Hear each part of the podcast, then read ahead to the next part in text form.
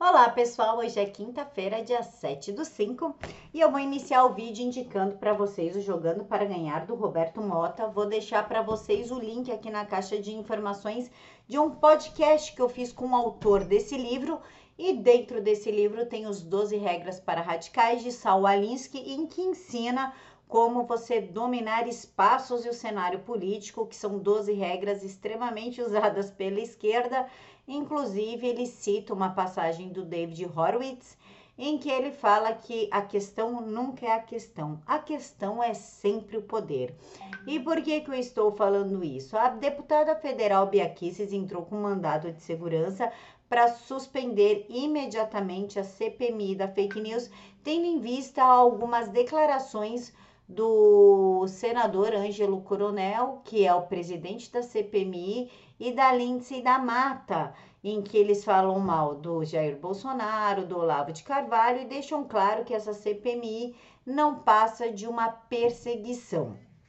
Inclusive, a Rosa Weber, a ministra Rosa Weber, não deu autorização para investigar lá, ela é, derrubou oito pedidos de investigação do gabinete do Eduardo Bolsonaro e isso por si já enterra mais de 90% da CPMI. Então o resto é perseguição política mesmo, é saber quem são os apoiadores do governo e caçar essas pessoas, ou seja, inconstitucional porque fere o direito à liberdade. Por isso que nós chamamos essa CPMI aí de CPMI dos memes, mas vocês querem ouvir o que o ministro Roberto Barroso do STF pensa sobre a fake news? Ouçam a opinião dele nós vivemos, como você bem sabe, a, a Murilo, a, a, terceira revolução industrial, a primeira do vapor, a segunda da eletricidade, a terceira essa da internet, da rede mundial de computadores, e já estamos à beira da quarta revolução industrial, que combina tecnologia da informação com biotecnologia. Essas revoluções trouxeram muitas coisas boas, de utilidades, de confortos, de longevidade, já se fala até em conquistar a morte, mas elas também trouxeram algumas ameaças, alguns riscos e algumas vicissitudes. Na internet, talvez uma das maiores seja esta, esta questão das campanhas de desinformação, campanhas de ódio, campanhas de difamação e o deepfake, frequentemente conduzidos por milícias digitais criminosas, eh, terroristas, que procuram eh, deixar terra arrasada eh, no espaço democrático e vivem de difamar as pessoas que não são alinhadas politicamente. Como você disse, aconteceu no Brexit, aconteceu na eleição do Trump contra a Hillary Clinton, aconteceu na eleição francesa e aconteceu na eleição brasileira. É, eu diria o seguinte: não é possível é, combater fake news exclusivamente com decisão judicial. Decisão judicial é um instrumento subsidiário e, infelizmente, relativamente ineficaz. Pelas seguintes razões que, sobretudo Renata, que é jornalista, há de concordar. A própria caracterização do que é fake news não é fácil. E, portanto, o judiciário não pode ser um censor privado do debate público. Se um candidato diz que o outro é ligado à milícia e o outro candidato diz que o outro é ligado à corrupção, cabe ao judiciário interferir para dizer não pode dizer essas coisas? Esse é um debate público vigoroso, robusto, às vezes com excessos, mas acho que o judiciário não deve intervir. Portanto, há um primeiro problema, que é como caracterizar o que sejam fake news. O segundo problema, Murilo, é que o judiciário tem um timing próprio. Como é que funciona o judiciário? Alguém representa dizendo estão circulando fake news contra mim. Qual é o passo ordinário do judiciário? Ouvir o outro lado. Depois que você ouve o outro lado, em pelo menos cinco dias, é, você leva ao plenário. Vamos supor que você ouça em 48 horas e consiga levar ao plenário, o TSE, em uma semana. Já é tarde, já circulou a notícia pela internet. Uma semana na rede social é muito tempo. Terceiro, a razão pela qual o judiciário não pode ser o dono dessa bola o, boa parte dos servidores estão fora do Brasil. Eu não tenho jurisdição extraterritorial para ir ao Cazaquistão ou à Rússia ou ao Paraguai, onde quer que estejam esses servidores. Portanto, o judiciário ele tem que ter um papel residual para retirar do ar o que seja inequivocamente fake news. Por exemplo, o candidato fulano de tal foi condenado por pedofilia. Esse é um fato objetivo. Se não foi, é mentira e você pode tirar. Quem é o grande protagonista, a meu ver, da luta contra as fake news? Os principais responsáveis pela circulação delas, as plataformas tecnológicas. Elas é que precisam atuar utilizando meios tecnológicos. E, felizmente, eu penso, as plataformas já se deram conta de que elas vêm sendo utilizadas para depreciar a democracia e isso traz uma perda de imagem para elas e todas elas anunciam a intenção de colaborar nesse processo sob a liderança da presidente Rosa Weber. Nós reunimos todas as plataformas tecnológicas em parcerias no Tribunal Superior Eleitoral. Eu pretendo conversar com elas logo depois da minha eleição. A presidente e a sua equipe já vêm conversando para ter a colaboração delas para evitar robôs, a meios tecnológicos para impedir difusão de, de notícias por robôs, a meios tecnológicos para identificar comportamentos inusuais na rede. Recentemente eu fui informado e verifiquei que o WhatsApp já não permite reencaminharem-se mensagens com a mesma facilidade. Portanto, eu acho que é, nós vamos precisar das plataformas tecnológicas. Em terceiro lugar, portanto, residualmente decisão judicial, prioritariamente plataformas tecnológicas, e eu gostaria de fazer, com a ajuda da imprensa, uma grande campanha de conscientização. Um, pelo voto consciente, e dois, para não repassarem fake news, para as pessoas assumirem o compromisso de verificarem a origem das informações e aplicarem a regra de ouro, não fazerem com os outros o que não gostariam que fizessem com elas. Tanto esses são os remédios que nesse momento estão na mesa. É, mas qualquer um que tenha novas sugestões factíveis, eu aceito, porque esse, esta passou a ser a grande ameaça às democracias contemporâneas que, inclusive, são manipuladas por interesses estrangeiros, externos, como aconteceu na eleição é, americana.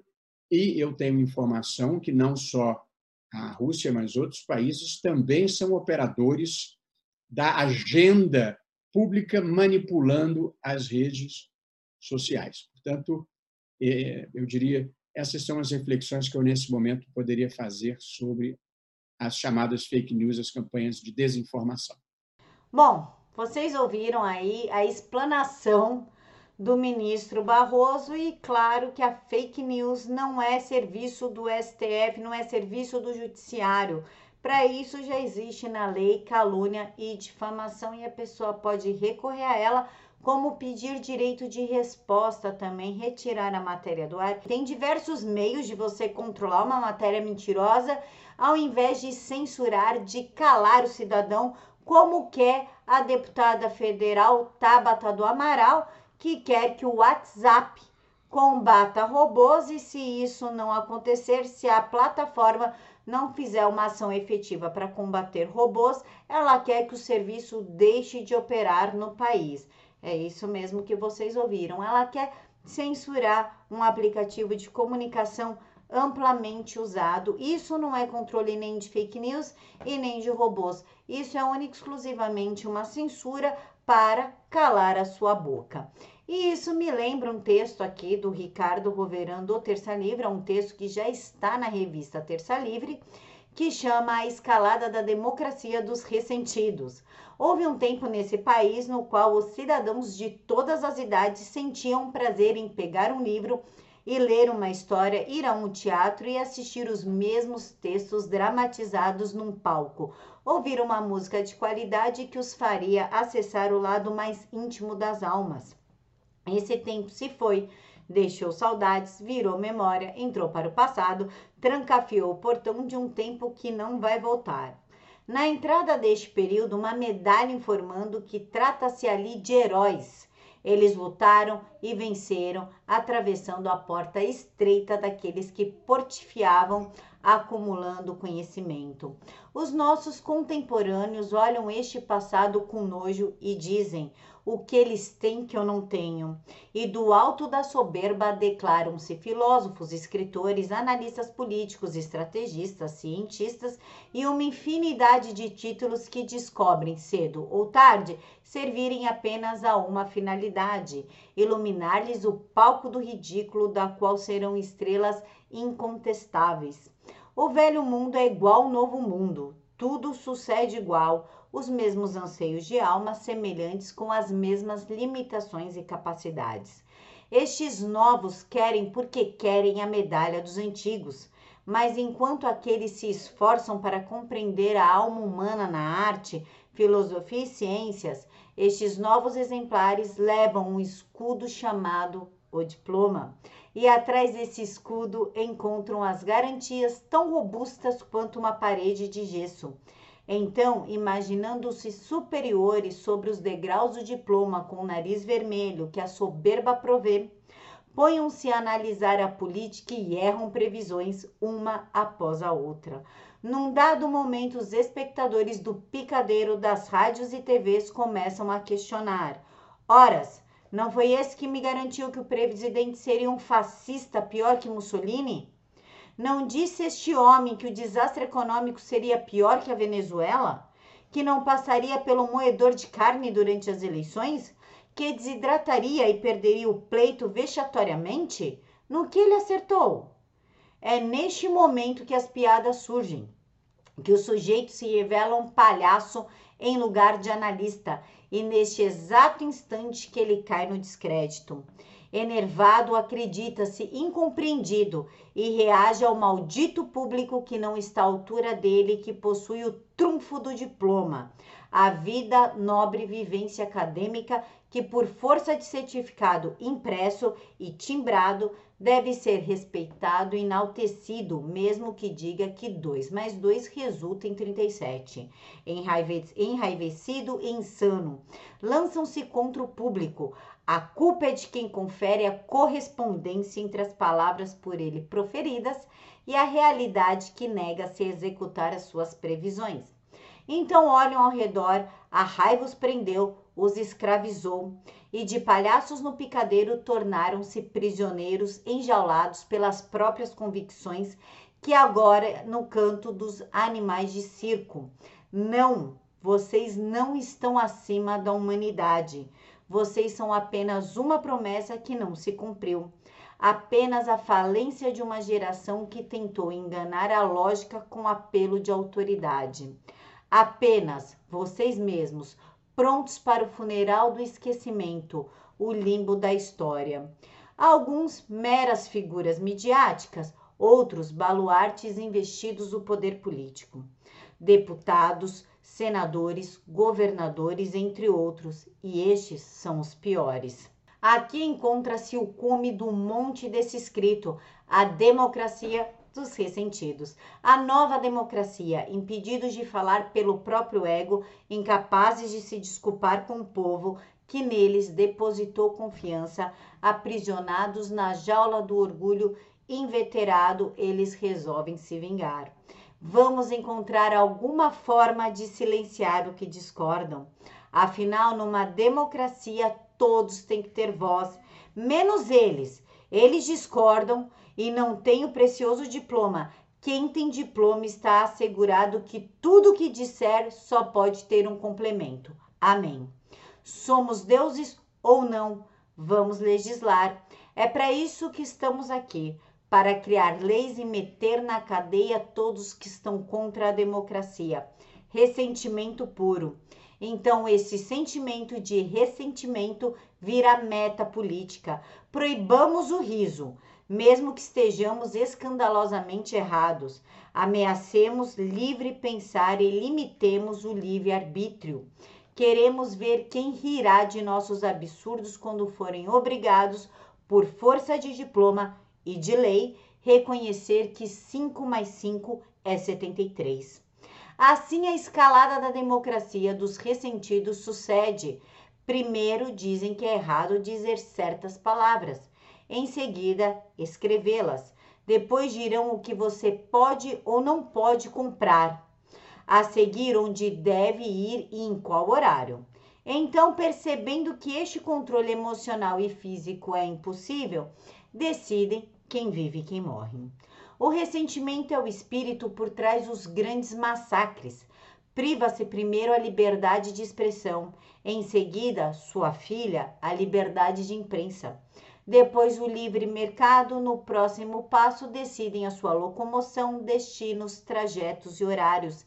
E, por fim, quando nada disso resolve, matam você que não serve para a democracia. Há alguma liberdade de expressão no politicamente correto? Já passamos por isso. A liberdade de imprensa quando os assessores gritam fake news e tentam te intimidar com inquéritos que, pasmem, chegam ao Supremo? Quando o cidadão menos espera, bam! A Polícia Federal chuta a porta dele e leva o computador, os celulares sobre alcunha de milícia. E sim, já saltamos disso. Qual liberdade é quando os produtos são escolhidos por força de lei? Não vai ler este livro, leia aquele. Não vai tomar refrigerante. Vamos subir a carga tributária até que o pequeno empresário sucumba perante o impérito dos gigantes financiadores do Estado e não os perturbe. Isso ficou para trás há algum tempo. Não se locomova, fique em casa, é para o seu bem, estamos cuidando de você. E assim, sob o pavor de uma chaga nociva, 211 milhões de CPFs tentam se incluir na nova democracia, concordando para não apoiar. É neste ponto que estamos. A seguir, geralmente, quem opta pensar diferente some, desaparece, evapora. A nova democracia caminha para expurgos de Stalin. Me parece que tudo acontece pela falta de cultura.